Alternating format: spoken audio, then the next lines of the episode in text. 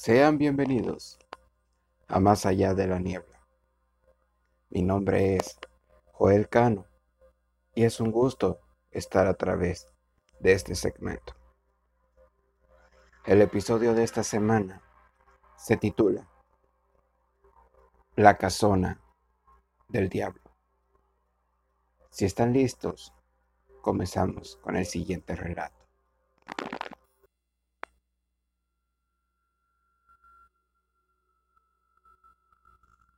La casona del diablo lleva muchos años causando terror entre los habitantes del municipio colombiano de Ciénaga.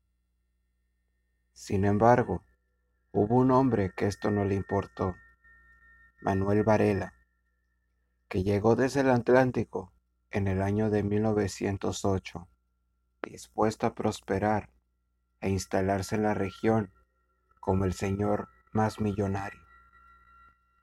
Varela adquirió un gran número de tierras, construyó haciendas y parcelas para montar sus sembradíos de plátanos. E incluso llegó a instalar una línea ferroviaria, con la cual sería más sencillo transportar la cosecha. No obstante, las malas lenguas aseguraban que nada de esto había sido posible sin la intervención de las artes obscuras, a los cuales él era muy asiduo. Pronto comenzó a llamar la atención de aquella propiedad de Varela. Empezaban a desaparecer niños y trabajadores con cierta frecuencia. Ocurría más que nada cerca de la llamada mansión Manuelita una enorme casona de bella arquitectura en la que él se había mudado con sus lujos posibles. Fue levantada en 1918. La leyenda afirma que fue construida por el mismo Satanás y que debajo de la misma existía un largo túnel en el cual Varela ingresaba cada noche sosteniendo una veladora negra y un pergamino, el cual iba leyendo a medida que caminaba en la oscuridad. Él y el maligno tenían un peligroso pacto.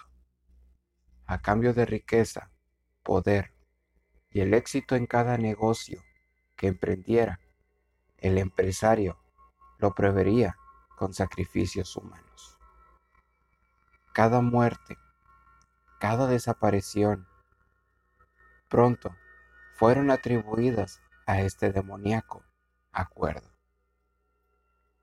Nadie se atrevía a acercarse a la mansión, y menos por las noches, pues los lugareños juraban que los huestes del infierno se reunían ahí para llevar a cabo sus horribles banquetes, devorando a los pobres infelices que eran atrapados entre los sembradíos.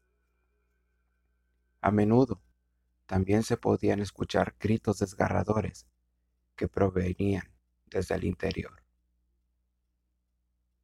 El horror pareció llegar a su fin a mediados de los años 50, cuando don Manuel falleció, presuntamente por medio de causas naturales.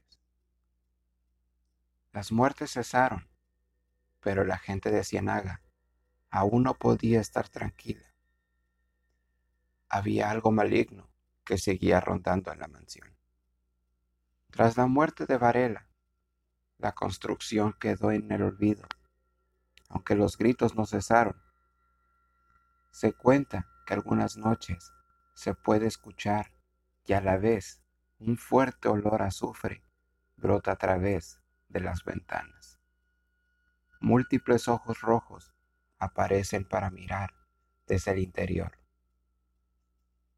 De vez en cuando, la gente asegura ver al diablo caminando a los alrededores de la casona, buscar, saciar su hambre.